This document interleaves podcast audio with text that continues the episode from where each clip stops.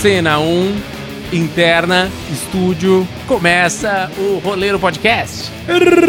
Roleiro! Olha só, estamos Ma- aqui. mais uma edição novinha pra você, meu amigo. Novinha, é terça-feira, é dia de roleiro. Estamos aqui, quarta edição já, hein, Bo? Olha só, praticamente um mês, como diriam por aí. Completando o primeiro mês de vida do podcast. Muito feliz com vocês que estão nos acompanhando aí. Eu tô vendo algumas das estatísticas, estão seguindo.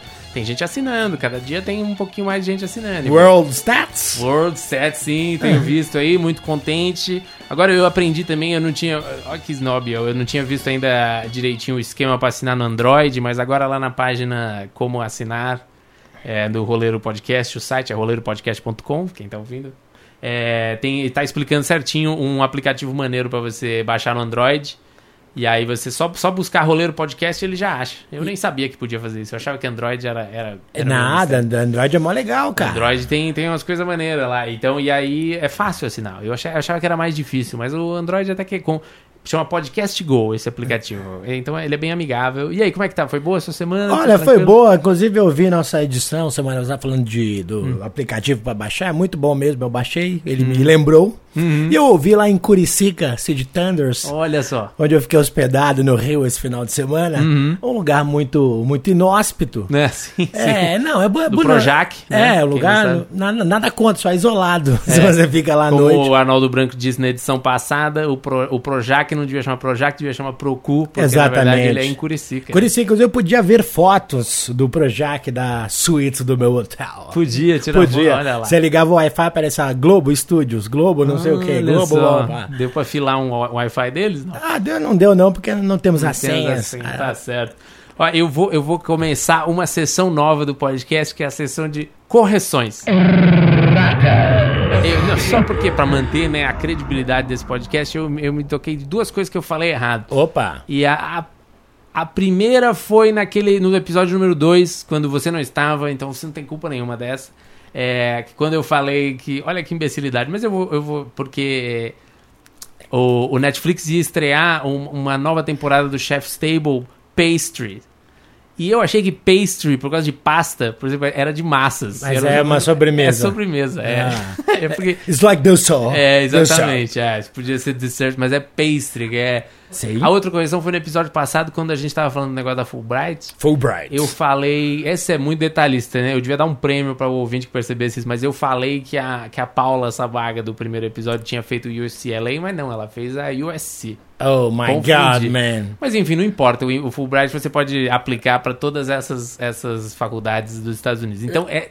Você vê como é curta. Termina essa sessão de correções aqui. Tem alguma outra correção para fazer? Nenhuma, só uma vinheta. Perfeito. Então, agora é hora da, da sessão de sempre, que vai ser o grande assunto hoje, a sessão de. Estreias da semana. Essa é uma semana forte, hein? Semana passada teve o Westworld, que estreou agora no domingo que passou. É, mas essa semana, olha, olha que forte. Estamos no dia 24 de abril. Já hoje mesmo estreia no canal CW a quinta temporada do The 100. The Hundred. Por falar de novo na nossa Na convidada, Sabaga. a Paula Sabaga, já trabalhou nessa série, não tá mais nessa série, mas é o The 100, é, que é aqueles 100 jovens que vão pra uma ilha fazer sacanagem lá, né? Como a gente discutiu muito informadamente. Vamos ali, só no... Exatamente. E aí, na quarta-feira, dia 25 de abril, estreia, essa é a grande estreia da semana, hein? Essa estreia, eu tô ansioso. Handmaid's Tale. Handmaid's Tale vai estrear a segunda temporada no Hulu. Uma temporada que tá todo mundo muito ansioso porque a temporada saiu do livro, né? Eu tô com o livro aqui na mão, eu li o, o conto da Aya, da Margaret Atwood. E se você. A gente vai comentar um pouquinho mais sobre isso daqui a pouco, mas o livro ele praticamente cobre toda a primeira temporada. Ele, ele termina no mesmo ponto que termina a primeira temporada. Não sei se eles achavam que não ia ter uma segunda, tá? mas enfim, a temporada termina ali. Agora a segunda temporada vai ser. O que, que vai ser agora, né? É meio o problema do Game of Thrones enfrentou também. que Eu não assisto Game of Thrones também, mas aí, enfim, aí é espadinha, tudo bem. Mas agora o Game of Thrones é, é o Handmaid's Tale. O que, que será que vai acontecer? O Os que será? Os Hã? teasers, já tem uns teasers aí rolando, são bons, interessantes. Parece que vai aparecer as colônias. Vai, vão aparecer as colônias, né? Os famosos campos de vão- campos de concentração. concentração, onde vão as mulheres e tal. Então, tô muito ansioso pra isso aí. Estreia no Hulu, infelizmente é um serviço que não dá pra assinar aqui no Brasil. Olha, mas existe aquele nosso amigo Torrent, eu não estou dizendo isso, vocês Não. não, estão ouvindo Ninguém isso, mas você isso, não deve procurar no Google, porque Exatamente. talvez você ache, é perigoso. e aí não é legal. Eu não recomendo usar também aquele Streamio também, porque ele acha fácil. Exato, é melhor você não fazer isso. Nem o Popcorn Time. Não, Não não. estamos recomendando isso. Exatamente, não faça isso. É, mas é muito interessante também. Outro, eu também preciso dizer que o Archer também, nesse, nesse mesmo dia 25, o Archer, meu desenho, minha animação adulta favorita, também estreia uma nova temporada chamada Danger Island. Danger Island, a É, Ilha do Perigo? É, o Archer é interessante porque ele, ele é essa premissa de uma série de espionagem e tudo mais. Mas é, acho que meio que acabou o que tinha pra fazer, né? Aí eles começaram a pirar, tipo, a, a temporada passada se passou todos nos anos 50, porque ele tava em coma, então é um delírio dele em coma, de detetive nos anos 50. Já teve uma temporada meio Miami Vice antes dessa também, sabe? Que eles viram traficante de droga, meio anos 80. É, enfim, eu tô, tô curioso pra ver o que, que vai ser essa Danger. Eu gosto muito, tem muita piada interna. Isso que eu gosto dessa série aí. Então, isso dia 25 já. Olha, já começamos a semana de uma maneira sensacional. semana tá intensa, semana tá intensa. Que, que nos leva à próxima sessão, que é o. Links da semana. Nós achamos aqui uma, um Handmaid's Tale Brasil, é? Exatamente. Handmaids, handmaidsbrasil.com, é isso? É um site brasileiro com um monte de informação sobre o Handmaids. É bem completo o site. Tem, tem muito sobre a série, tem sobre o livro. Tem uma, até um filme. Ah, porque existia um filme também, é verdade. É o verdade. roteiro do Harold Pinter. Olha, Harold Pinter. É, exatamente. E que é um filme dos de 1990 com Aidan Quinn como Nick, a, a Natasha Rich- Richardson, não foi muito sucesso essa moça, né? Como a Offred, né, Aham. que é a principal, e a Faye Dunaway como a Serena Joy. Olha. Era- tinha até um elenquinho, Robert Duval também, é, Robert Duval é o comandante. tá É o no comandante, cartaz, é. olha ele. Que inclusive está em alemão aqui o cartaz. É, acharam o cartaz alemão no site. Enfim, esse site é um link interessante para você ir já se preparando para amanhã. Tem, tem resumos de todos os episódios, tem sobre. Os personagens, Os personagens. tem termos da série, aqueles Exatamente. cumprimentos loucos que eles Ah, é, usam. tem um glossário que é interessante, que a, a série tem toda uma linguagem muito própria, que é do livro também.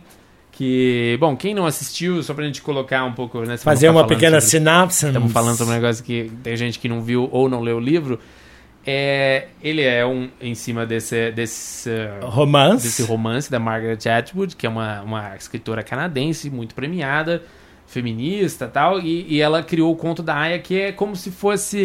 O que, que eu poderia dizer? É como se o Bolsonaro se misturasse com a Igreja Universal, fizesse um exército e dominasse o Brasil todo. Exatamente. Os- nos Estados Unidos, no caso. É como se fosse, né? o- Como no, no futuro próximo. É, um futuro tópico, assim. Exatamente, é o, o distópico. Distópico, né? é Porque verdade, ruim. distópico, é isso. É como se os Estados Unidos virassem um Estado é, teocrático. É, teocrático fundamentalista. Fundamentalista. É, aconteceram. Acontece. Não é muito explicado ainda na série, mas tipo, acontece um atentado terrorista, matam, metralham todo mundo do Senado. A sociedade também vive problemas sérios com a poluição e as mulheres estão estéreis. Exatamente, tem esse, esse outro paralelo, né? Ela escreve isso em 84, então é, a poluição do mundo diminui é, A fertilidade a das fertilidade, a taxa de natalidade do mundo muito. E aí é, o- acontece essa loucura. Um golpe. Um aumento, um golpe, exatamente, é golpe. E aí, o, e aí esse, esse Gilead é, é fundado como um estado teocrático. É, Seria quase um Estado Islâmico, mas é um Estado. os filhos de Jacob, né? ele- Eles, eles, eles comandam a. Enfim, vira uma sociedade meio militar, meio teocrática, em que as últimas mulheres férteis se transformam em Escravas. escravas de reprodução. São as aias, né? É, as handmaids. E aí são elas que você já deve ter visto, aquele vestidinho vermelho, a coisa lá fechada. Então, é, ela é interessante porque é como se ela extrapolasse todas essas coisas conservadoras da mulher, do papel da mulher é ter filhos, do papel da mulher é ficar em casa. Então é uma coisa assim, um, um extrapolamento. Se você levasse a, a- as últimas consequências todo esse pensamento co- conservador do que, que é o papel da mulher, o que, que é o papel do homem e tudo mais. É, as coisas bíblicas, eles fazem, eles fazem o ritual da reprodução, meio seguindo os padrões bíblicos e tal. Inclusive, né, a reprodução é feita sobre a leitura de um. Sobre a leitura de, de trechos, de um, de um trecho lá. É, é uma leitura total. é, eles, eles se baseiam numa leitura da Bíblia também, para criar esse, esse sistema, né? Que é a cerimônia É. que seria a cópula. Exatamente. E a gente acompanha a Offred, que é, na verdade, as mulheres que viram Aya, elas perdem o nome e se transformam em Off e o nome do dono. Exatamente. Então, comandante que cuida dela é o Fred, então ela se vira Off-Fred. Off-Red. Se fosse o Smith, seria Off-Smith. Off-Smith, exatamente. Ela é do Smith, do Fred. Então, é, eu li o livro também, e o livro tem muita coisa da série. Tem algumas coisas em- diferentes do livro que são interessantes. É, por exemplo, uma das diferenças que tem no livro para a série é que o comandante e a dona dela, né, a Serena Joy, são velhos. São bem velhos e já meio disgusting, assim, sabe? Então, acho que foi uma mudança que eles quiseram fazer. Porque na, na série, a, Já existia Viagra em 1984? Talvez não. Talvez não, Mas. né? talvez não, com certeza não, mas Ah. mesmo assim ele ainda tentava. Eu acho que ele tinha dificuldades também. É, mas o. Tem a questão de- dela ir ganhando um pouco a confiança dele, de entrar no salão de jogos, que é uma coisa perigosa, mas a série trabalha um pouco. A, a personagem principal é a, a Elizabeth Moss. A Elizabeth Moss. Elizabeth Moss, ela é a June barra Offred, né? E aí ela. Mas aí na série, que toma algumas liberdades, né? Existe um, uma tensão. O comandante dela começa a gostar dela e tal. Acho que eles acharam que se os dois fossem muito velhos, ficaria um pouco estranho. Não sei, tomaram essa decisão. Então é uma diferença do livro. O livro, ele tem. E até foi, foi interessante, foi meio criticado. Não é que foi criticado por isso, mas é.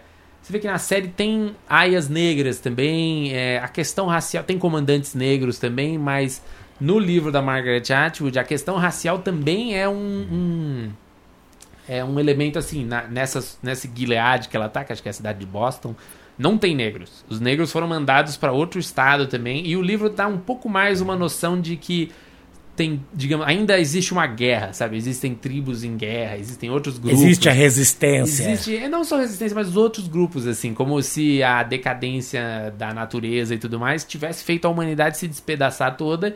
E a gente acompanha o, o relato da, da June Offred, é, que tá em Gilead, mas existe, você tem uma noção que existem outros grupos, assim, fora de lá.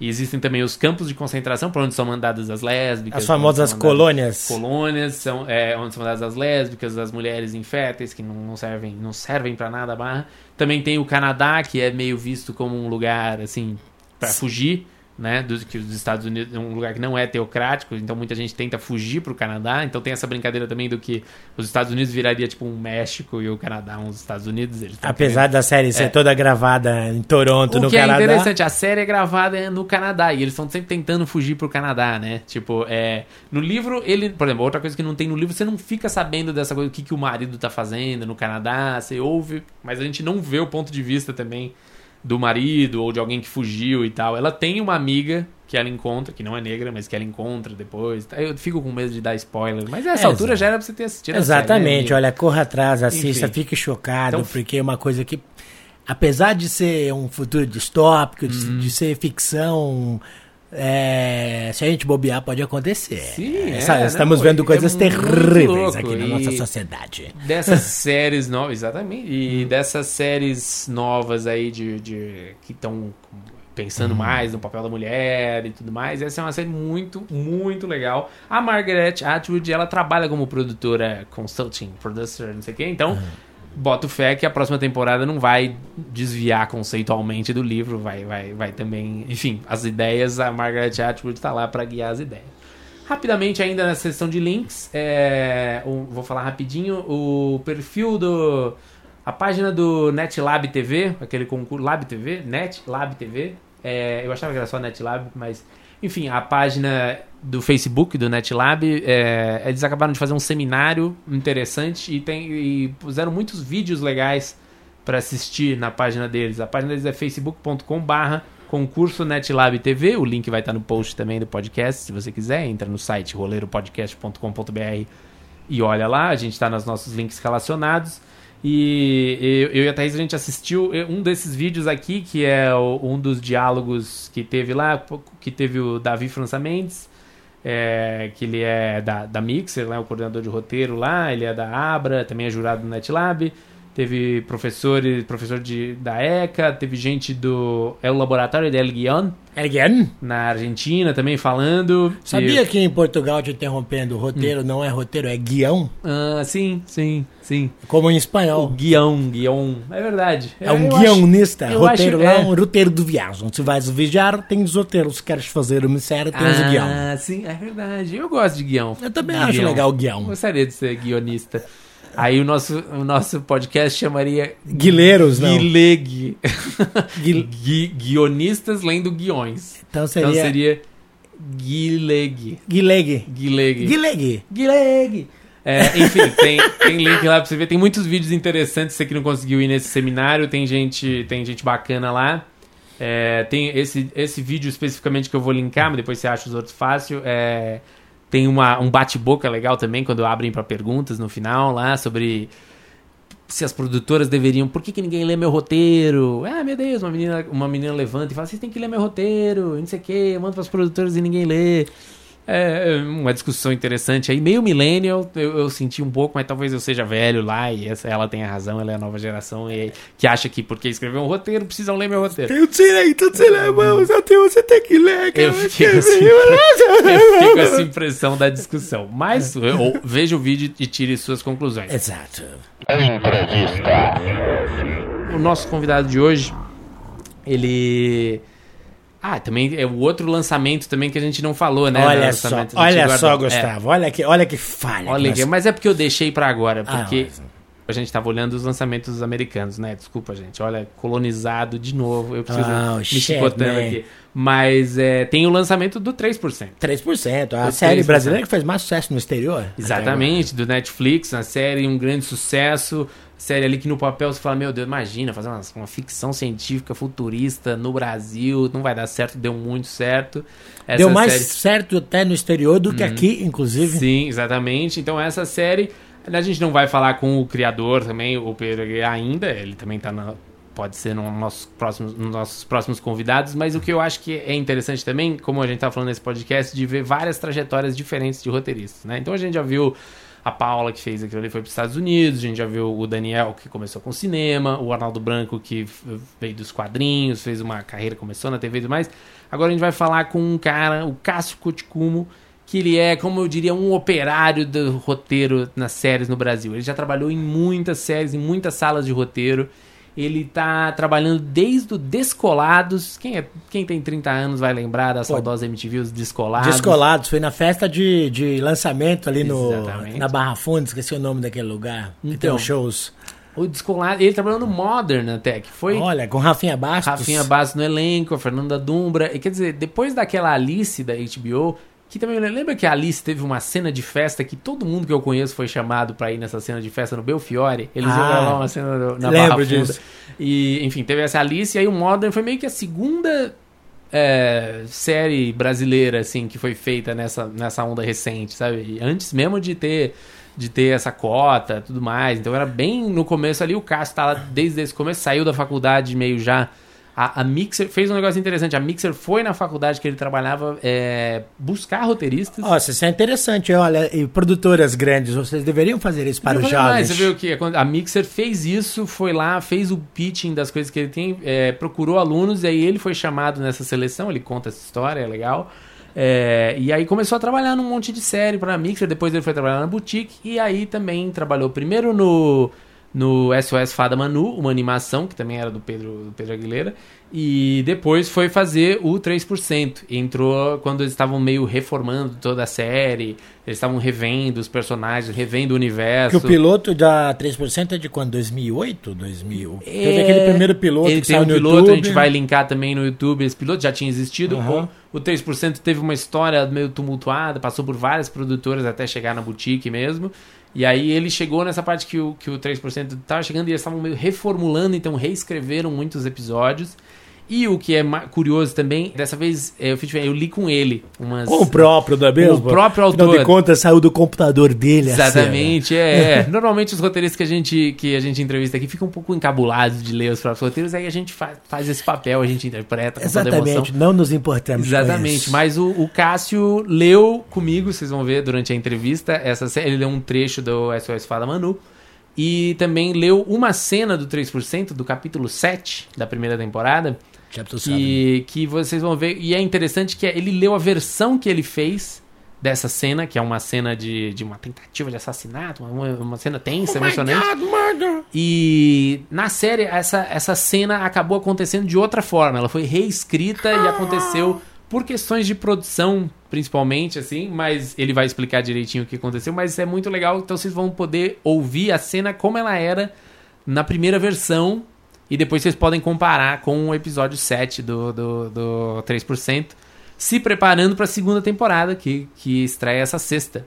Então, é, vamos com a entrevista com ele. Já falamos bastante aqui no Sim, começo. sim, vamos deixar o, o, o rapaz falar do seu trabalho, não é mesmo? Vamos, vamos, vamos. Então, com vocês, Cássio Coticumo no Roleiro Podcast. Chega mais, amiguinho. Você nasceu em São Paulo ou Ribeirão? Você tá em Ribeirão agora, Eu tô em Ribeirão agora, não nasci em nenhum dos dois, nasci em Rio Claro. É uma cidadezinha, é, perto de Piracicaba. É, Estudei lá até, enfim, terminei o colegial lá. Aí eu fui pra São Paulo pra fazer audiovisual na USP. Seus pais faziam, faziam o que lá? É, minha mãe trabalha na educação, ela é formada bióloga, mas acho que nunca. Ela deu umas aulas de biologia, mas logo foi pra parte administrativa, assim, de diretoria e essas coisas. E o meu pai era engenheiro elétrico. Engenheiro elétrico? É, como um bom japonês, engenheiro. Ah, ele arrumava as tomadas das pessoas, essas Oh. coisas assim. Ele tinha aquela fonte. Toda cidade tem um desse. Que Você vai no... ah, ele tinha oficina, construía coisas, esse tipo Então, de coisa mesmo. A princípio, não uma família muito do roteiro, do, da... da- Não, é. Não, Você é- já gostava de, de filme? Ah, O que, que então. te fez ir pra esse lado? Tá, foi. Na verdade, o que eu queria mesmo quando eu era, tava no colegial, sei lá, era ser escritor de literatura, assim. E. Ah, aham. É. Era o meu, o meu sonho, assim. E aí, é, a primeira coisa que me ocorreu foi: eu falei, vou prestar letras. Aí eu pesquisei Certo. meia hora, né, nos guias de estudante lá e percebi que letras não tem nada a ver com isso. Mas você tinha algum, algum ídolo, assim? Você queria ser, ah, quero ser esse escritor? Ou você tinha alguma referência, assim? Ah, de querer ser igual, não. Mas sei, tem, tem uns caras que eu gosto. Eu gosto muito do Calvino, gosto muito do Borges. O que, era o que É. você lia? Você lia Borges antes da faculdade? Puta, boa pergunta, não sei agora. Não, vai, Uhum. acho que antes da faculdade. Antes da faculdade eu lia muito Michael Crichton, foi o cara que escreveu Ah. Jurassic Park, essas coisas. Olha lá, já tava mais perto de cinema do, que, É. do que pensava. é. E, sei lá, li O Senhor dos Anéis inteiro também, quando eu era Entendi. mais moleque. Então tá lá você, leitor de Michael Crichton, já, e você decide fazer faculdade de, de... Você foi fazer cinema mesmo? Foi fazer rádio e TV? Foi fazer o quê? Eu já gostava de cinema também, claro, né? Não foi uma coisa que veio do nada. E eu falei, ah, meu, olhei o curso de audiovisual, imagem e som, essas coisas, vi que tinha especialização, assim, de roteiro. Falei, ah, beleza, vou escrever Uhum. roteiro, então, aprender a escrever roteiro e. Até porque, né? É... Escritor de literatura tende a morrer de fome. E aí, Aham. quem sabe o audiovisual não fosse Ah, me o uma- audiovisual não, tá todo mundo rico, tá Nossa, todo mundo, eu tô né? contando meus carros aqui. Aham. Mas então você foi fazer sem. Porque normalmente as pessoas entram querendo ser diretor. Você já pensava em ser roteirista mesmo desde o Eu já começo. pensava em ser roteirista, é. Eu Entendi. fui meio focado nisso, assim. E qual foi a primeira coisa que você conseguiu fazer, tirando o trabalho de faculdade? Na verdade, assim, teve... Vai, teve dois trabalhos de faculdade que eu acho que foram bem importantes pra Oh, mim. Então, sem tirar o trabalho, é, desculpa. É. Porque... Não, não, é só porque eu acho que eu fiz algumas escolhas certas, assim. Que Hum. as- é, uma foi um, um curta que todo mundo tinha que fazer e tal. E aí quem tava na especialização de roteiro escrevia os roteiros. E eu escrevi um chamado Honra Lavada com Sangue, que Uhum. era um curta de Kung Fu, assim, era um... Aí a gente, os diretores lá, os caras acharam uma- um- dois caras que lutavam pra cacete, assim, a gente fez um curta de Kung Fu na, lá na USP. Uhum. E, e essa foi legal porque eu já tava bem nessa pegada de não querer é, fazer uma coisa necessariamente cabeçuda e artística e, e, sei lá, da velha guarda do cinema cult, assim. Sei. E aí foi meio. Isso era um- que ano, quando você tava fazendo esse curta? Isso eu tava, acho, que- acho que é terceiro ano de faculdade, segundo ou Uhum. terceiro, uma coisa assim. Uhum. E, e aí foi muito legal. E aí o outro que foi meu TCC, que é o A Guerra de Arturo, que é essa a ideia original nem é minha, é, é dos diretores, mas é um filme que conta uma história de uma guerra entre Brasil e Argentina. E essa era a ideia, assim, aí a gente foi desenvolvendo e inventou que era porque um, um cantor argentino Uhum. sei lá, ganhava, é, comprava soja do Brasil e não pagava, e fazia uma guerra, então é um absurdo completo. E, e- Por que, que você falou que esses dois curtas foram, é, foram então, importantes pra você? O, o Honra foi só porque foi muito legal e Uhum. foi uma coisa meio diferentona, assim, e aí acho que estabeleceu que eu gostava de roteiro pra minha turma Uhum. mesmo e pro pessoal ali da faculdade, assim. E foi o Guerra de Arturo que basicamente conseguiu o meu primeiro emprego de verdade, Ah, assim. certo. E é por isso que Uhum. É, foi em 2007, acho que final de 2007. Uhum. É, eu tinha me formado no meio de 2007. E aí no final, acho que sei lá, outubro, novembro, alguma coisa assim, foi o pessoal da Mixer lá na ECA é, pra tentar encontrar roteiristas, assim. Eles estavam formando a mesa... talentos Sim, sim. É. Eles estavam formando a mesa do Descolados e... Seriado da MTV. Sim, seriado da MTV, acho que de 2009, uma coisa assim. E aí eles foram lá e falaram, e fizeram o pitching lá, mostraram um teaserzinho da série. E falaram, ó, quem se interessar, é, manda roteiros e manda currículo, essas coisas. E aí tudo que eu tinha de currículo de roteiro eram as coisas que eu tinha feito na faculdade, mas aí tinha o Guerra de Arturo. E quem avaliou os roteiros né, foi o Rodrigo Castilho, que era o roteirista-chefe ali do Modern, do Descolados, e o Fábio Danese, é, que até hoje está na Mixer e tal, um- é um roteirista-chefe do negócio. E, e o Fábio fala até hoje, assim, que eles me chamaram por causa do roteiro do Arturo, assim, que eles falaram, meu, Ah, era um entendi. roteiro engraçado, tinha coisas, tinha, sabe, divertido, sei lá. E aí, então, foi bem importante. É, Entendi. Eles te chamaram em cima do roteiro mesmo, lendo do roteiro, não vem do filme pronto. É, acho que nem, nem se estava pronto ainda. Não estava nem pronto. Entendi. Então, seu primeiro trabalho aí profissional de roteiro foi no Descolados.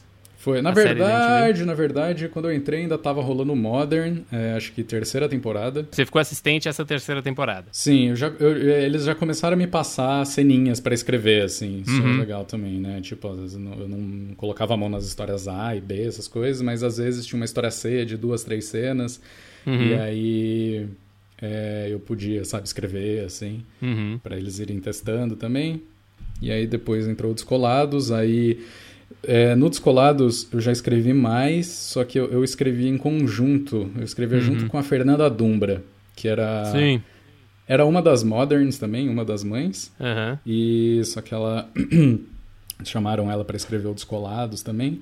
E aí eu sempre escrevia junto com ela, assim. Mas Essa, aí a gente já escreveu tipo vários vários roteiros juntos, assim.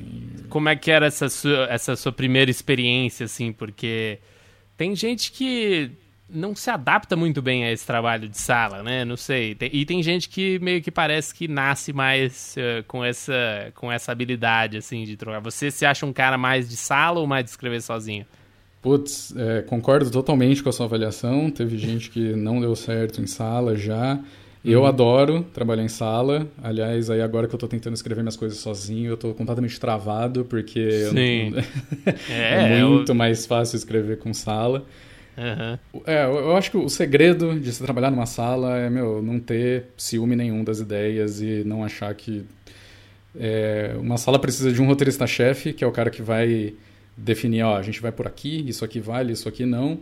E os outros roteiristas têm que aceitar o que o roteirista-chefe fala e tentar fazer o melhor disso, né? Então, ah, a gente vai por aqui, meu, começa a metralhar a ideia Uhum. para conseguir fazer aquele caminho funcionar, sabe? Sim. Esse é o principal papel de um roteirista numa sala, é ficar jogando ideia Aham, até alguma delas grudar na parede. sim. É e aí, se uma... você tem uma ideia e aí você fica brigando com ela, Ah, por sim. ela Aham. Durante horas, todo mundo já tá, não, para, para.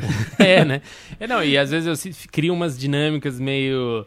Porque tem uma dinâmica, às vezes, da pessoa achar que uma ideia não dá certo, ela já fica meio mal. Aí uma segunda que ela fala não dá certo. A terceira, ela já acha pronto, tá todo mundo contra mim, já começa um Ah, clima é de verdade. conspiração e tal, né? Sim, e aí as pessoas, razão. as pessoas sentem isso e falam, "Ah, não, vamos aceitar uma ideia dessa pessoa só pra ela não ficar chateada. Aí começa a tratar como café com leite, aí piora mais ainda a situação. Não, total. é. Vocês tinham preocupações com o orçamento do, do Descolados? Porque eu imagino que não era, não era muito muito vultoso também. Na hora de escrever, isso se tornava uma preocupação pra vocês? Puta, não dá pra botar mais um cenário aqui. É, então, tem um movimento que acontece, acho que em todas as séries que eu já trabalhei, que é quando você está criando ali, né, na, na pegada de fazer a história ficar mais divertida possível, você meio que não tá nem aí para isso. Uhum. A- até o momento. Aí você chega a escrever, a gente chega a escrever os roteiros até o momento em que um produtor que vai fazer o orçamento Sim. pega aquilo, fica completamente enlouquecido com Aham. as, é, sei lá, 140 locações em um episódio que você colocou. Sim. E aí, as próximas semanas é a equipe de roteiro desesperada, cortando locação e cortando personagem. transformando aquele avião num ponto de ônibus. Sim, exatamente. E aí você foi trabalhando de série mesmo. Você é um cara que foi pegando É. série. Você nunca teve que, um momento que tava sem série, aí você teve que fazer uns roteiros de publicidade ou aquelas coisas que todo Nossa, mundo faz. Você, não. cons- você conseguiu ir emendando uma série na outra. Sim, basicamente sim. Por causa, enfim, né? Como eu era fixo da Mixer, então sempre alguma coisa tinha rolando ali. Uhum. No comecinho, quando eu tava entrando ainda, eu tava meio perdido ali, eles me colocaram pra fazer uns spots de TV, umas coisas ali. Um- uns, uns projetos menorzinhos e mais fora da dramaturgia, mas aí logo engatou essa, essa história de série e aí foi meio que uma série atrás da outra mesmo. Uhum. E você sentia. É... Curso da faculdade preparou, você prepara bem pra se escrever uma série, assim, você sai meio sabendo estruturas, de se você se sentia bem assim, ou você foi aprendendo na marra, como todo mundo fala? como é que você se. É uma boa pergunta. Eu, para mim é meio difícil responder porque é, quando eu estava na faculdade eu fui muito atrás de ler livro também, né? Meio Uhum. Alguns que eram da bibliografia, outros não. Foi uma das coisas também que me fez conseguir um emprego, na verdade, na Mixer. Foi que, a- além deles terem gostado do meu roteiro, eu fui lá conversar um dia e, e eu sabia conversar, sabe, sobre todos os maquis e Sid Fields e toda essa galera, assim. Já tava com aquele vocabuláriozinho mínimo. É, Uhum. é. E aí, então, esse vocabulário e essa noção, assim, eu tinha. Ah, mas, ah, não sei, meu, você vai aprendendo até hoje, Uhum, tem coisa, claro. né, não, de- sei lá, oito anos depois, quando eu já tava, sei lá, fazendo o- o 3%, Aham. sei lá, já aprendi coisa nova também, Sim, assim, sim. coisas, ferramentas que eu uso até hoje e que eu aprendi meio recentemente. Aham, aham. E aí, eu, eu tô seguindo aqui pelo MDB, se, se tiver coisa você me fala também que tá faltando, mas teve o Agora Sim também, que era uma série que eu, eu fiquei curioso sobre ela, porque eu lembro de... acho que eu, na época eu pegava trem e eu toda hora passava na frente de um, de um anúncio Tinha grande. uns- Tinha um é, na Estação anúncios. Pinheiro, não tinha um anúncio Uhum. gigante ali do. É, eu acho impossível não ter acontecido em algum momento ali que, a- que o Pete foi o The Office brasileiro numa, numa agência de publicidade. Era meio isso, assim? Vocês trabalhavam com, esse, É, com essa coisa na cabeça? Ó, Agora sim é outra dessas meio complicadas, porque Qual não é complicado, sei. né? Pois Esse é. Brasil nosso. eu nem Mas é. sei direito quem teve a ideia original. Eu sei que quem desenvolveu e criou as personagens foi o Fábio Danese, Uhum. É, mas eu acho que a ideia original também não é dele, acho que foi uma ideia do próprio João Daniel, acho que é o Uhum. É Mixer também. Mixer também, Uhum. e o João Daniel é o presidente da Mixer, né? Sim. Mas eu acho, hein, isso, isso pode estar errado. Se eu Entendi. estiver errado, eu peço desculpas aos envolvidos. Claro, minha memória claro. é péssima. O pitching era mais uma sitcom com publicidade. E sim, sim, acho que tinha o The Office no meio, Aham. sim. Aí era um pouco mais. É o primeiro que você faz que é mais comédia, assim? Sitcom zona, assim, é. É o primeiro. E aí também teve uma primeira versão dos roteiros, que aí elas não foram aprovadas. Foi a primeira vez que eu trabalhei também com consultor externo. Veio uma, uma consultora americana. Olha só. Para é, pra tentar ajudar a gente a desenvolver os roteiros. Uhum. Ela ajudou a fazer o piloto. A gente reescreveu o piloto inteiro e deu uma retrabalhada em todos os episódios. E ainda assim não funcionou direito, não sei por que motivo. Uhum. Hum, é, e eles acabaram adicionando uma voz-over no começo do episódio do piloto que não tinha no roteiro. Sim. Então passou por umas mudanças assim. Uhum. Ah, essas coisas que acontecem. Claro, claro. Você gostou dessa experiência Mas... de consultoria externa? O que que ela, ela chegou falando alguma coisa, tipo que o Maqui fala, ah, vocês fazem os personagens falar muito, não sei o quê, essas coisas que o Maqui Não, fala. ela foi super legal. Eu gostaria de lembrar do nome dela, mas eu não lembro. Uhum. Mas não, foi uma pessoa super legal. Ela, a gente explicou os personagens, explicou a ideia da série. E ela foi ajudando mesmo a gente a encontrar, sabe, o é, porque tem uma coisa, quando, quando você já tem muita coisa escrita, né? No caso, já tinha os roteiros, sei lá, os 13, acho que são 13 roteiros escritos. Uhum. É um volume muito grande, né? Então você começa Sim. a se perder nos detalhes, você tem todos os diálogos já cheio de detalhe. E é sempre bom, né? A, a, separar, dar uns cinco passos para trás e ver o a estrutura mesmo da coisa. E essa personagem, qual que é a função dessa personagem? O que, que ela quer nesse episódio? Fazer uhum. essas perguntas bem básicas e que às vezes se perdem no meio. Ela, ela veio detalhe. meio com essa coisa de Exatamente. puxar pro chão, assim, também. É, é Entendi. Re, eu falei... Repensar. Cometi um erro aqui. É, eu falei que hum. essa teria sido sua primeira relação com comédia direto, mas não. Em 2012 ah, e foi quando eu te conheci e foi uma situação meio cômica também, porque você estava no, no, Agora é Tarde, não é? é, isso aí foi um. Você teve uma passagem breve lá um e eu, mês... eu, gosto, eu gosto dessa história porque eu cheguei para sua vaga e ninguém tinha te falado que você não estava Você ficou uma semana, eu e você trabalhando juntos, sendo que eu ia ficar na sua vaga. Foi uma situação muito bizarra. Foi, foi. É... Mas o que, que foi essa experiência? Você saiu da Mixer? Foi então, um, foi um assim, passo fora? É, a Mixer estava passando por um, uma reestruturação interna lá. E eu, como era um dos uh, mais júniores ainda, apesar de ainda já estar... Tá há alguns anos, as outras pessoas estavam lá mais tempo ainda, né, dos roteiristas. Uhum. E aí, então, eu saí e. Ah, procurando coisas, acabei me vendo no Agora é Tarde. Uhum. E só não tenho ressentimentos em relação a essa história toda. Assim, poderiam ter me avisado que. que eu não ia ser teria contratado. Teria sido bom, né? Isso teria sido mais um pouco mais agradável. Uhum. Mas não tenho muitos ressentimentos porque eu realmente acho que não era, não era o meu não era muito minha praia ali, aquela coisa. Eu, eu, fui, eu tava encarregado de escrever as entrevistas. Sim, e, sim, é. E, né, e sei lá, eu ia lá e, sei lá, começava a escrever umas perguntas meio biográficas sobre as pessoas, umas uhum. coisas absolutamente não engraçadas e, sim, sim. e eu não tinha...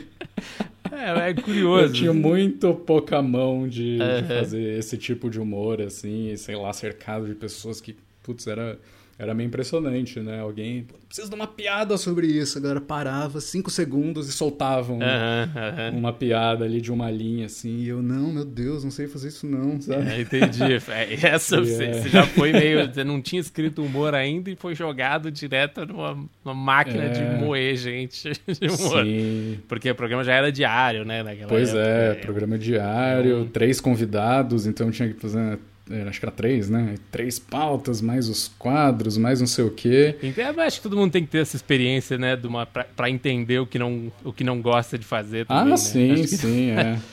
Porque aí logo depois, é. na verdade, eu, eu voltei pra Mixer daí, né? É, uhum, e foi sim, aí sim. que teve. Que aí você voltou a fazer o Agora Sim. É. Então uhum. não foi nada muito traumático nem nada, apesar da comédia de erros todas.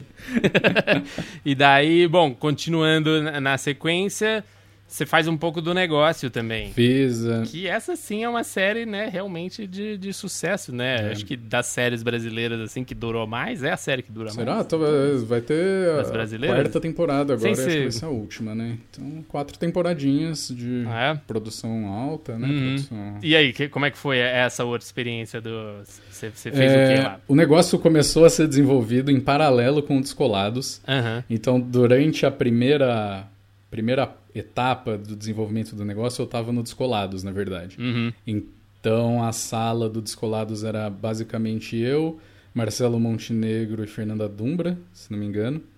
E aí o, o Rodrigo Castilho, o Fábio Danese e a Paula Zutan estavam mais envolvidas No negócio. Uhum. É. Mas sempre tinha troca, né? Quem fez o roteiro final do Descolados foi o Rodrigo e o Fábio, enfim, Sim. todas essas coisas. Mas aí quando terminou o Descolados, foi aí que eu fui pro negócio, e nisso o negócio já estava em desenvolvimento há tipo um ano inteiro, Uhum. assim. E tava uma, era uma série muito difícil de fazer Sim. por causa da premissa mesmo. Uhum. É, se transformar marketing de marca, sei lá, nem sei dizer, é, em uma coisa interessante, por mais que você tenha mulheres bonitas e prostitutas, é, o- fazer o texto disso ficar legal, era uma- o drama disso ficar legal era uma Uhum. tarefa meio difícil. Uhum. Então demorou muito para essa primeira temporada é, ser feita. Mas não sei, o que eu fiz foi esse esquema, meu. Eu tava lá na sala, tentava dar ideia, Uhum. e aí, depois que as escaletas tinham sido aprovadas, é, a gente sentava para tentar escrever. Cada um pegava uma história ali. Nessa época também eu tava. Eu, escrevi muito com a Paula Zutan as partes que eu escrevi Uhum. do negócio. Vocês escreviam em dupla mesmo? Ou não era tipo, o, o roteirista pegava a escaleta, ia pra casa e fazia o episódio? É, não? então, na verdade, a, a gente dividia os episódios, né? O episódio tinha história A, B e C. Uhum. A história A era a principal, tinha mais cenas, aí a B é menor e a C é pequenininha. Aí, de vez em quando, as histórias A, geralmente, quem pegava para escrever era o Rodrigo e o Fábio. E aí, as histórias B é, ia para mim e para Paula Zutan, e a gente meio que escrevia junto, assim, Entendi. nessa Vocês época. escreviam mesmo, cada um, sent, um sentado no computador, outro em pé andando. Eu quero entender um pouco essa, a Não, dinâmica. era, era por Skype, na verdade. Skype Era por vocês faziam? Skype. É, Uhum. a gente fazia por Skype, cada um na sua casa. E a gente ficava discutindo ali na janelinha do Skype. Um, um- aí um, sei lá, a gente ficava mandando os arquivos um pro outro. Entendi. E só a, a- cronologia que tá estranha, porque isso aconteceu bem, o negócio, essa parte minha do negócio foi bem antes do Agora é Tarde. Ah, bem é? antes Não, do- porque aqui foi tá dizendo que. com- Ó lá, aqui tá dizendo que foi em 2013 só que você escreveu os episódios. Talvez que eles foram pro Ah, ar em 2013, não sei. Então, pode ser isso, porque, é, como eu falei, o processo É, todo. todo foi bem Uhum. longo. Mas é, foi era descolados e logo foi o negócio. Entendi. E Ah, que você Foi trabalhou, aí levou tempo que eu trabalhei. É, Porque o Descolado foi pro ar é 2009, não era? Nove, é. Então, levou quatro anos até. Acho. Nossa, será que foi isso mesmo? Mas eu acho que foi, acho que foi isso. E aí, é, tô, tô seguindo aqui, como eu falei, a, a sequência, a gente tá chegando nos, nos que a gente vai conversar do, do roteiro que você, você trouxe. Tem essa parte, experimentos Ah, extraordinários, o que que era essa? Essa eu não Ah, então, essa aí peguei. foi. é, isso eu já tava na Boutique Uhum. Filmes, né? A última coisa em que, eu traba... em que eu trabalhei na Mixer foi o Agora Sim. Uhum. Aí terminando o Agora Sim, eu fui pra Boutique. Eu fui pra Boutique pra fazer essa série chamada Experimentos Extraordinários, que era uma ideia que já estava vendida também. Que é do. Tem o, um youtuber, chama Iberê Tenório, o cara do Manual do Mundo. Ah, sim, sim. É um dos maiores do YouTube do Brasil e ele faz experimentos, né? Ele constrói coisas, explica, meio estilo Bickman, sei lá. Sei. E faz muito sucesso. E a Boutique tinha fechado com ele fazer uma série de ficção, Uhum. mas em que ele ia fazer meio que o papel dele mesmo, Uhum. de Iberê Tenório. E a ideia era dele fazer um programa de TV chamado Experimentos Extraordinários.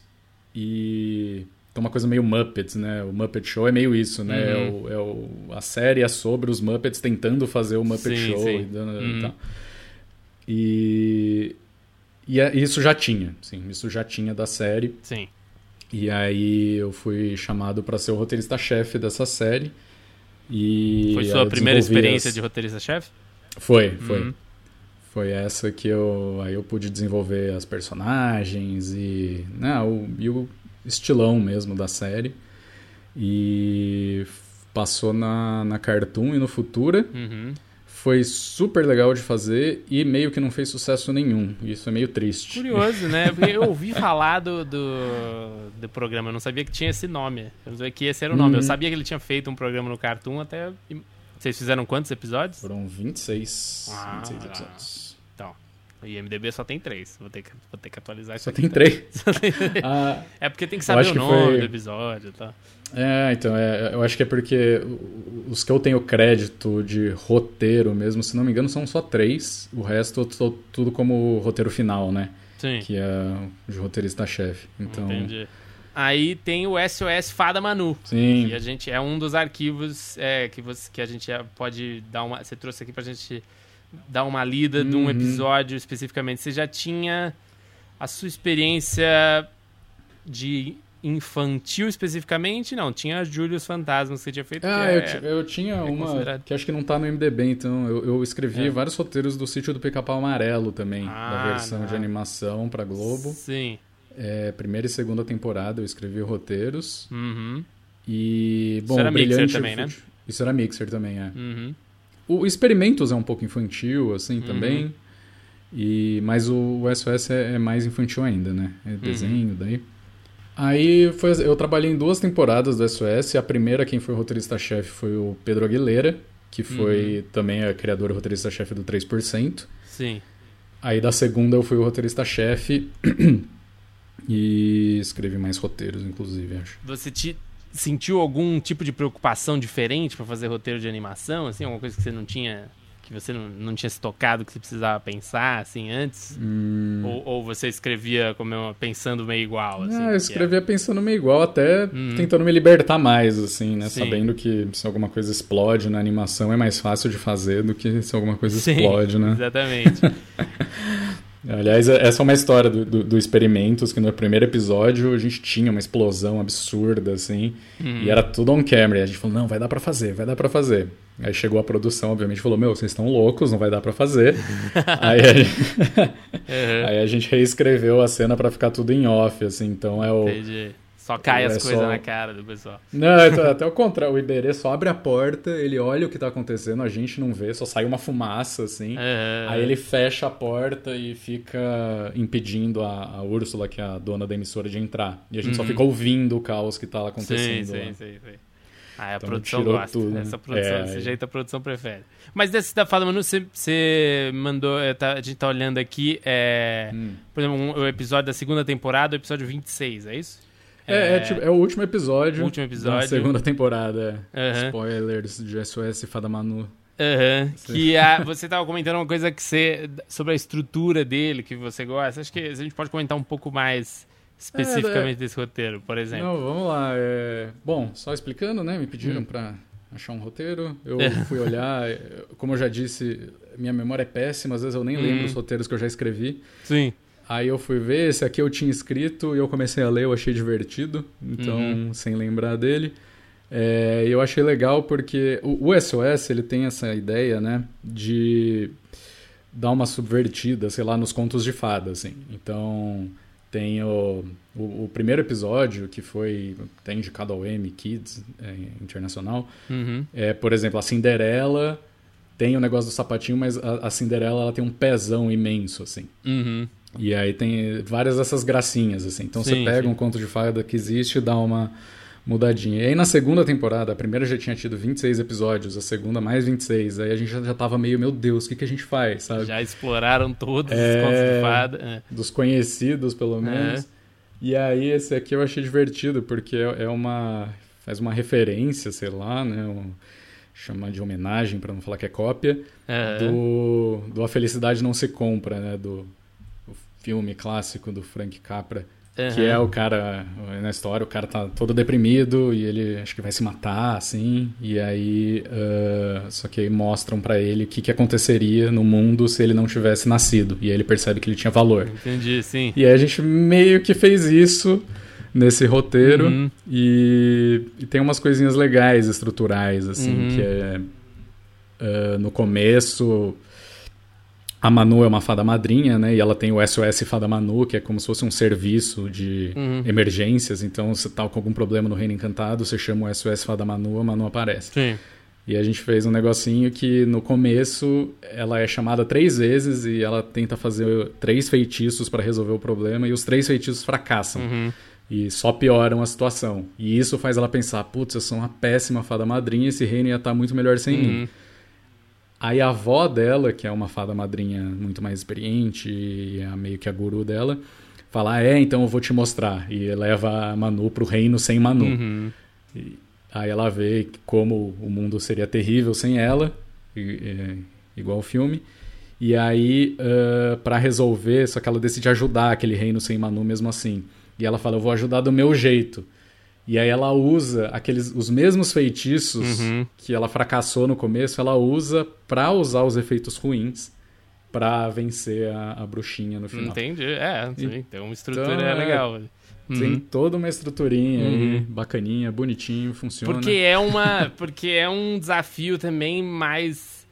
Quase minimalista. Tem- Você tá indo pra 15 minutos, né? Você tem que resolver. então. Você tem 15 minutos pra resolver, fazer as coisas acontecerem. O que que muda no seu pensamento de história, assim? Você tem que ser. Você acha que você tem que ser mais objetivo? Você tem que ser mais. Putz, na hora de escrever as cenas, sim, com certeza. Eu tendo a escrever umas cenas meio longas, assim, se me deixam, Uhum, sabe? uhum. Se eu tenho página pra gastar, meus diálogos acabam saindo meio longos. Depois eu reviso e tento, Uhum. né, cortar e tal.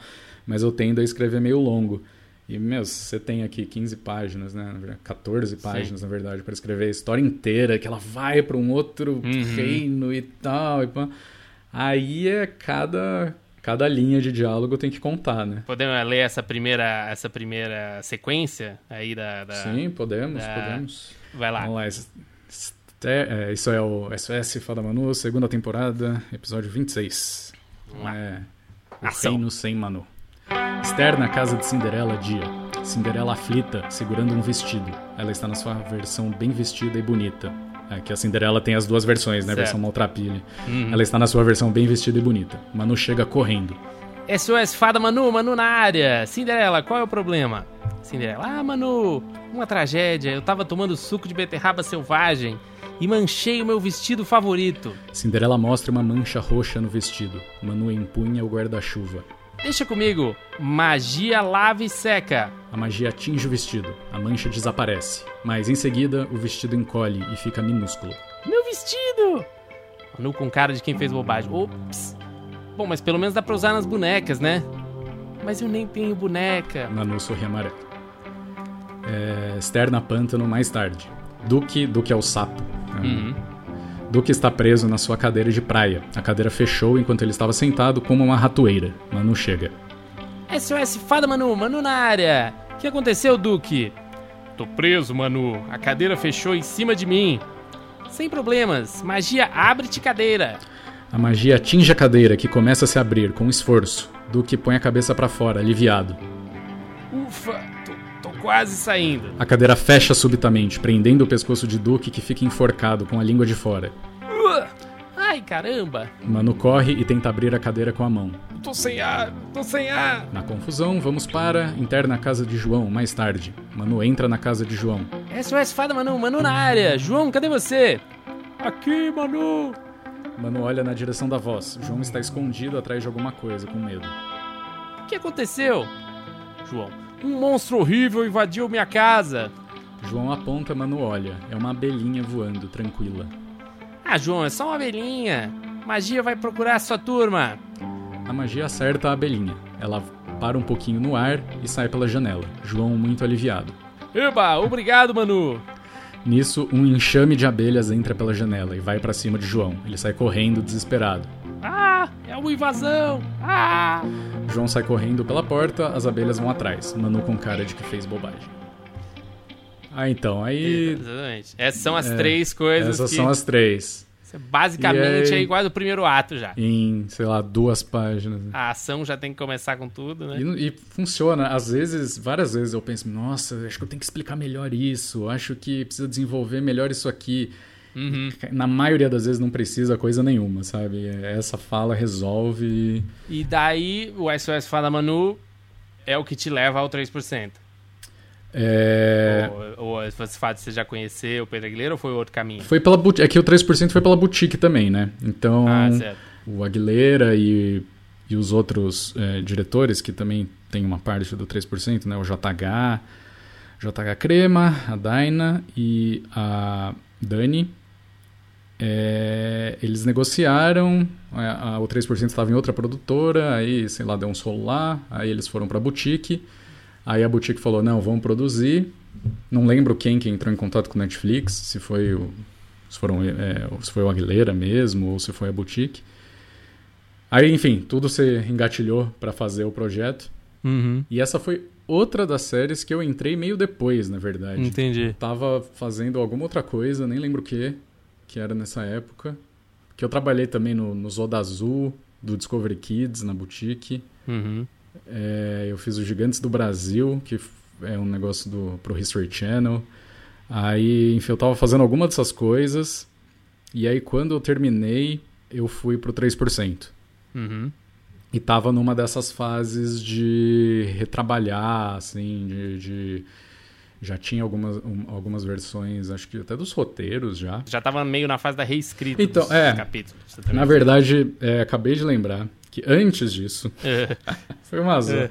Assim que o projeto entrou na boutique, a gente fez umas reuniões é, longas de fundação da série, assim, Sim. de pensar nas personagens, de pensar no universo e pensar exatamente o que, que era o lado de lá, o lado de cá. Já tinha né, material do projeto original disso, Curta. mas do, do- É, na verdade, era um piloto, É, né? piloto. Ele era um, Curta não, piloto, Um é. piloto, é. E só que a gente meio que falou, não, vamos vamos começar não do zero, né? Man- Manteve muita coisa, mas vamos repensar em tudo. E dessas reuniões eu fiz parte Uhum. e muita coisa veio daí, é, do 3%. Aí eu saí, acho que para fazer o, sei lá, os experimentos, alguma coisa assim, e aí eu voltei depois. Ah, entendi. Mais, Então você mais para frente. Teve é. duas participações. Teve duas participações. Tá- a gente tá olhando aqui uma cena do episódio 7. Sim. Começo do episódio 7, que é curioso. é, eu tava dando uma olhada, o roteiro acontece mais ou menos a mesma coisa na série mesmo, Uhum. mas o roteiro acontece de outro jeito. assim, Sim, né? Outro tá. jeito você... Como eu não estava na parte né, de, de, é, produção do 3%, eu fiquei só no roteiro mesmo, eu não acompanhei. Então isso é uma suposição minha, mas eu acho Uhum. que o que aconteceu foi questão de produção aqui, porque a versão que eu tinha escrito no roteiro e que era a versão que a gente tinha conversado na escaleta, ela funciona, eu achei, eu acho legal até a cena do jeito que ela tá, só que ela exige uma locação externa, exige é, um caco de vidro que é enfiado num pescoço do cara, então tem que ter sangue, maquiagem e o cara Sim, sim, sim. e é uma externa à noite, que é sempre um inferno de fazer. Sim, sim. E aí a versão que acabou indo pra tela é bem mais fácil de produzir Uhum. e funciona do mesmo jeito, assim, tem Sim, sim, é. eu- né, a função dramática é exatamente a mesma. Bom, é, quem, quem não assistiu, tá no Netflix. é o sétimo, é o sétimo episódio, que no Netflix até mudou de nome um pouco por causa Sim. disso. Se chama Cap, Cápsula, o Exatamente. episódio, e aqui se chama Máscara. Porque não tem né, cápsula é nenhuma no versão. roteiro, né? Aí, Talvez Yeah. seria um pouco estranho chamar de cápsula se não a cápsula ainda. eu, enfim, eu Mas- escolhi, eu achei divertido isso, achei legal, porque, enfim, é uma coisa que acontece mesmo, né? A gente vai, escreve, Sim. reescreve, eu já tava, já tava avançadíssimo no processo, né? De, de roteiro. Aham. E aí, meu, às vezes vai lá e tem que mudar, não tem jeito. Então vamos lá, é, até a gente vai ver esse, esse começo, como era, a princípio, em uma das fases Uhum. do, do roteiro, Sim. o episódio do, do 3%. É, esse eu posso- E esse eu também escolhi porque é, uma, é- ele é só rubrica, né? Ele é só descrição de ação. Sim. Então tem toda uma coisa de tentar, né, passar o clima da cena Uhum. e passar o tempo da cena sem diálogo. Então explica como é que tá a situação. é, Ah, o então que que tá aqui- acontecendo na situação. É, como, como tá na, na, na, na série, né? Como foi filmado, a Michelle, ela pega uma pílula que tinha sido implantada no, no flanco dela ali, sei lá. E é uma pílula que tem veneno dentro. E, e ela vai usar esse veneno para assassinar o Ezequiel, colocando o veneno, o veneno no drink. Uhum. É, no roteiro, isso é interessante também, que no, no roteiro tem a lâmina é, improvisada. Do jeito que foi filmado, ela usa essa lâmina para pegar a pílula, a, a cápsula que está dentro dela. Uhum. E aqui ela, vai, Sim. ela usa essa lâmina para cometer o assassinato. Então A lâmina em si seria a. é, é a arma A do arma, crime, né? é. Ela muda de função aqui. Então é. Então vai lá, externa Jardim Noite. Ezequiel sai do salão. Para, olha o céu pensativo. Caminha se afastando do edifício. Michele sai em seguida.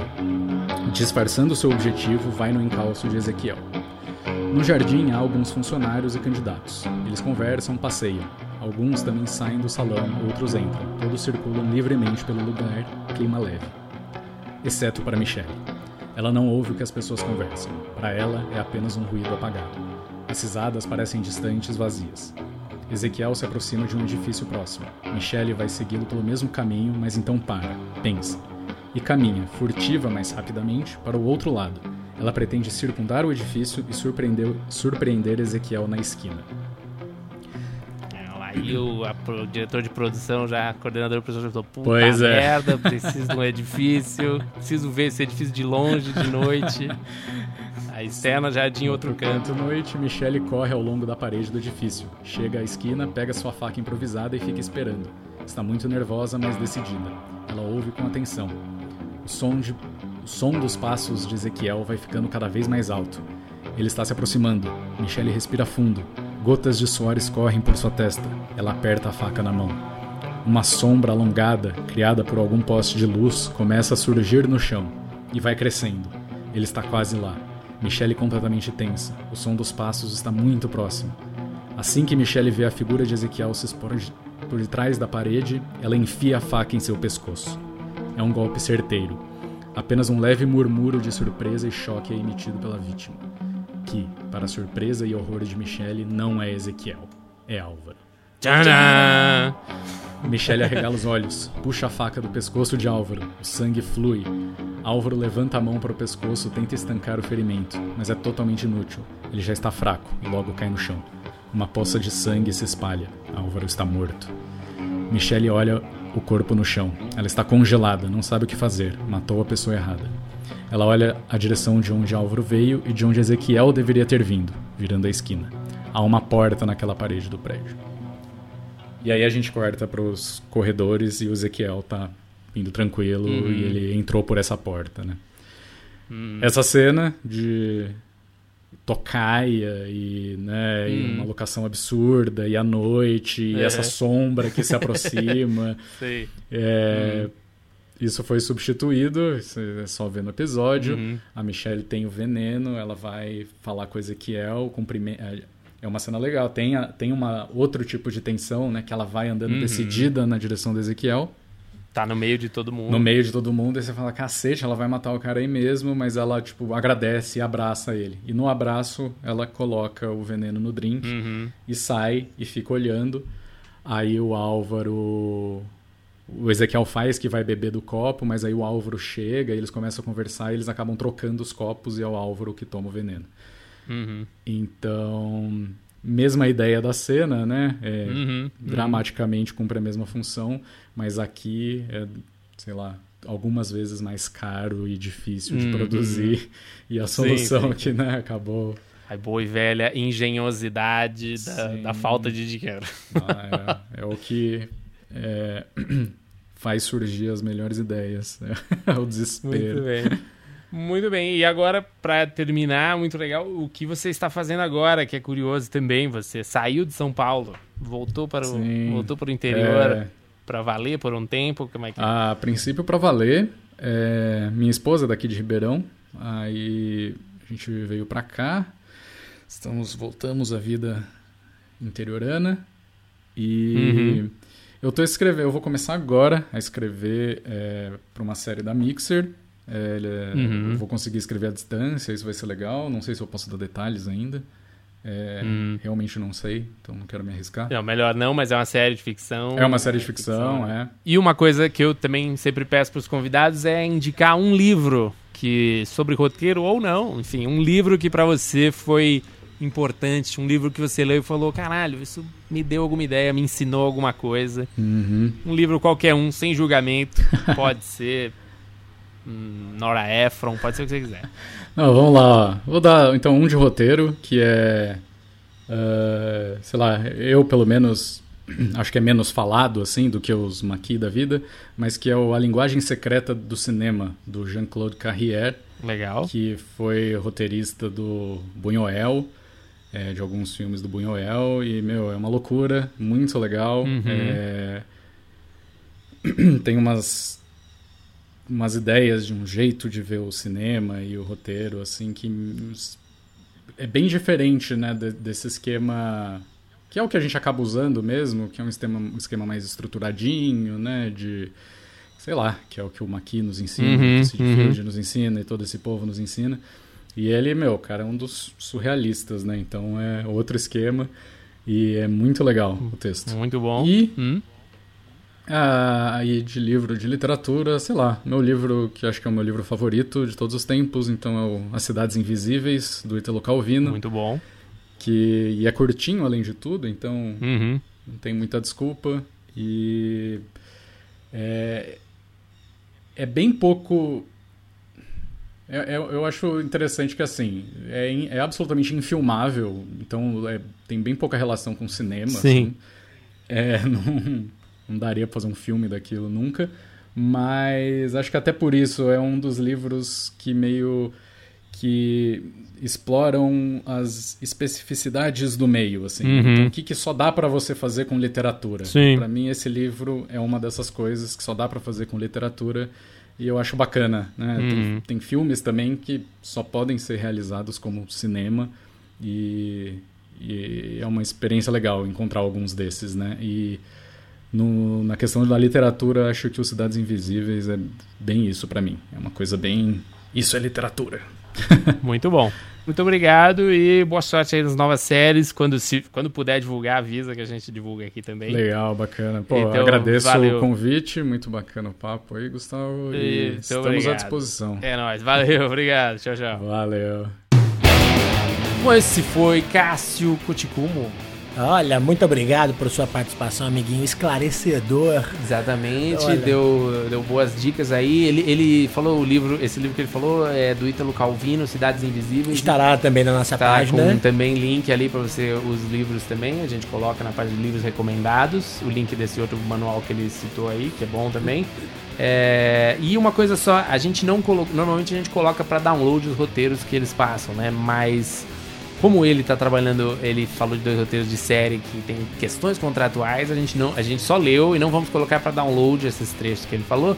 Mas para compensar, para o nosso ouvinte não ficar sem nada, eu sugiro colocar o roteiro do piloto do Handmaid's Tale. O que, que você acha? Olha, eu acho sensacional. Sensacional, temos esse roteiro aí, então a gente vai colocar, se você for lá na, na página do Roleiro Podcast, roleiropodcast.com.br, você vai poder encontrar um link para download do piloto do Handmaid's Tale, a outra grande estreia dessa semana. Então, olha, essa semana, relembrando, tá cheia, hein? Na quarta-feira já tem Handmaid's Tale, tem Archer, ok, é grande pra mim, talvez vocês não achem interessante, mas eu insisto. Tudo bem, gente uma chance pra respeita, essa a gente série. respeita. E na sexta-feira, 3%, que na primeira temporada teve o trabalho do Cássio aí, vocês ficaram essa história interessante da cena, e vai continuar agora na segunda temporada.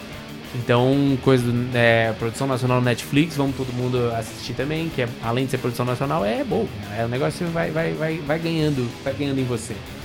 E é isso, Imbu. Se você quiser, se as pessoas quiserem te achar no, no Instagram, né? Que é Ah, você Instagram trabalha. estamos ali, arroba Fabimbu, Twitter também, não sou muito ativo lá, mas estará. É, Twitter tá acabando, né? Tá acabando, Vamos combinar né? que tá acabando o Twitter? 144, É, só acho que é pouquinho, Eu né? acho que é pouco, até aumentaram, mas que interessa, né? Eu, enfim, eu tô no Instagram também e no Twitter, arroba gbmartins, quem quiser.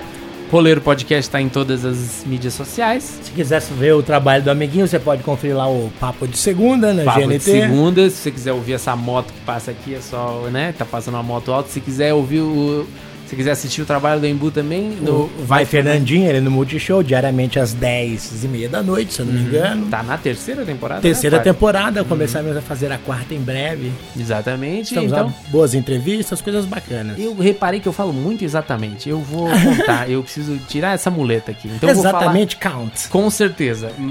Mas. Então vamos, vamos ficar por aqui. Semana que vem a gente tá de volta com mais Roleiro Podcast. E um abraço para todos vocês. Olha, um abraço para todos.